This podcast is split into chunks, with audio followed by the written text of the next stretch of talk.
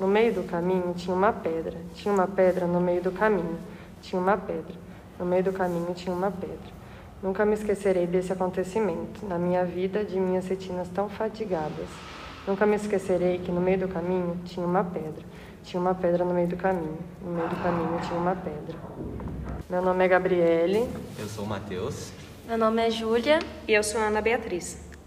Nós somos alunos do terceiro semestre de Psicologia da Unicesumar.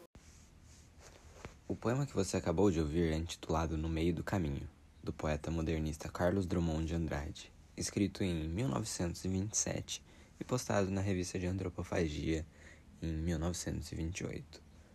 E aí você pode me perguntar: Ah, Matheus, mas o que tem a ver o poema no meio do caminho com a temática em questão, como criar filhos tolerantes à frustração?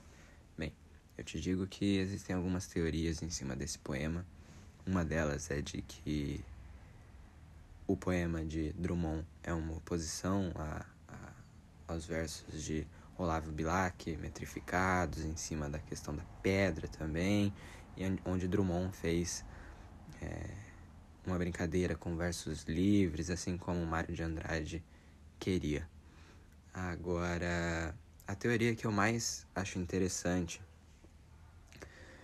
é, que é do professor Teles, é a seguinte: a gente precisa olhar para os acontecimentos que vinham, vinham, vinham se formando ali é, desde 1926. Em 1926, Drummond se casou. Em 1927, Drummond teve um filho, chamado Carlos Flávio. Acontece que Carlos Flávio nasceu e durou meia hora. Morreu.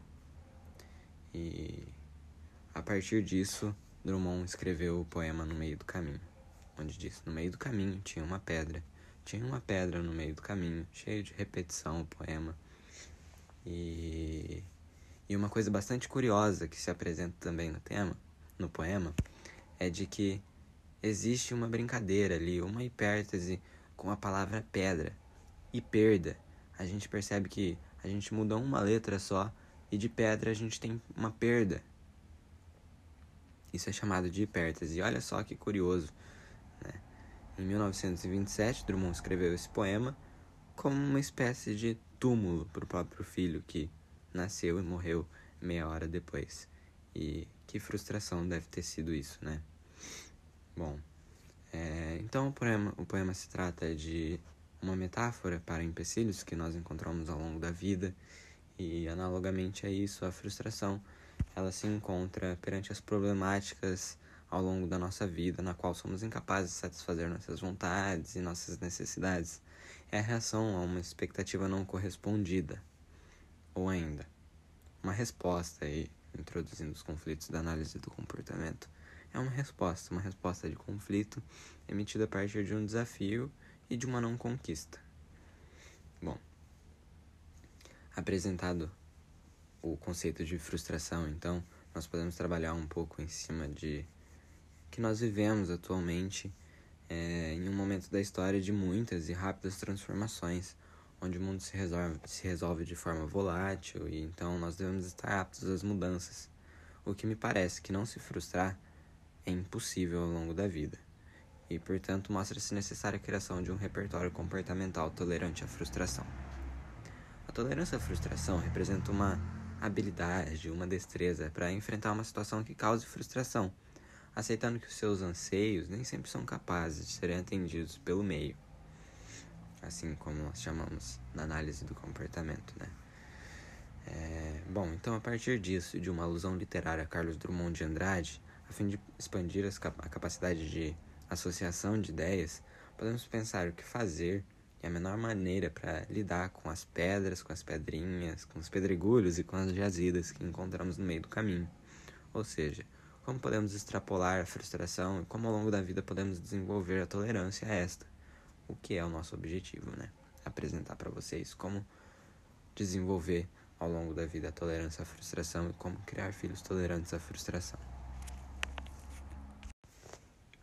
Fica com a gente então para você aprender um pouco mais sobre essa temática de como criar filhos tolerantes à frustração e como desenvolver a tolerância à frustração ao longo da vida.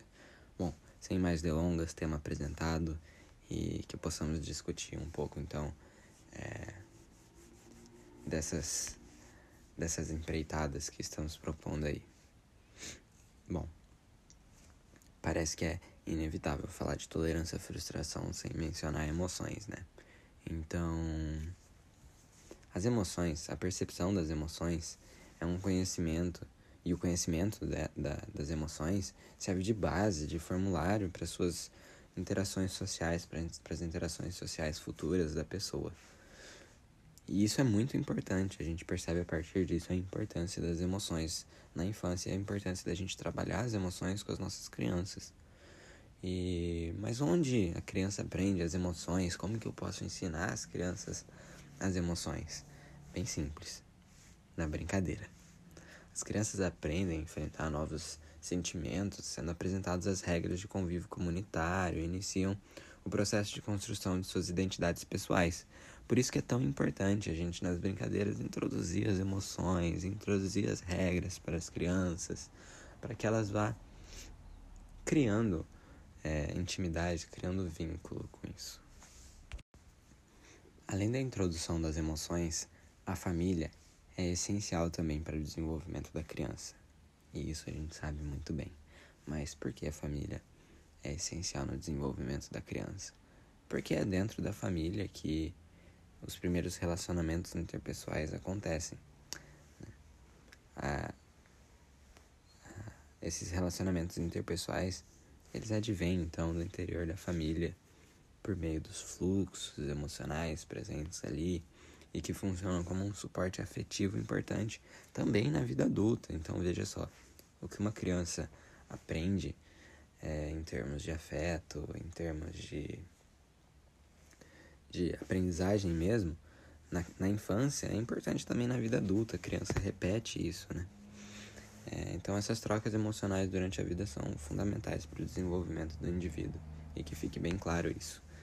É, essas experiências vivenciadas no contexto familiar contribuem para diretamente é, formar adultos, sendo que no ambiente familiar, o indivíduo vai passar por uma série de experiências genuínas em termos de afeto, dor, medo, raiva e inúmeras outras emoções que possibilitarão um aprendizado essencial e para sua atuação futura, né? É aquilo que eu vinha dizendo e acho que a gente pode começar a introduzir é, novamente conceitos da análise do comportamento, de que a partir dessas dessas vivências dentro da família, a criança vai começando a criar o seu repertório comportamental, né? E o que é o repertório comportamental? A gente vai desenvolver um pouco mais à frente, mas é, deixo claro que é um conjunto de comportamentos onde é, algum comportamento nosso, alguma resposta nossa foi, foi selecionada pelo ambiente, né? É alguma coisa que deu certo e e existe uma grande chance da gente voltar a emitir, né? Talvez sempre ou nem sempre, mas uma, uma grande chance da gente voltar a emitir esses comportamentos uma vez que foram que tiveram êxito, né? Bom, é, além disso que eu vinha comentando, eu queria deixar algumas coisas claras em torno de família e que família, quando a gente fala de família, nem sempre a gente está dizendo de de consanguinidade, uma vez que a família não está desestruturada, como a gente vê em alguns discursos, discursos por aí. Ela apenas assume, assume características da época. Então, hoje a gente já vê família como laços de afeto e não necessariamente como consanguinidade. Outro conceito bastante importante, trabalhado por Arrier, é de que a infância é um conceito histórico e não naturalizado.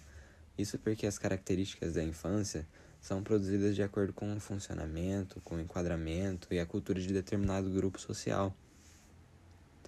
Então, portanto, a infância não é um conceito naturalizado, como eu vinha falando, mas sim histórico, que recebe determinações, que recebe determinações políticas, é, determinações econômicas e também sociais. Bom, acho que a gente apresentou um pouquinho da importância aí de, da família, no desenvolvimento da criança e a importância das, das emoções na infância, de se trabalhar as emoções na infância. Então, eu passo a bola para minha amiga Gabriele falar um pouquinho sobre o que é a frustração em si.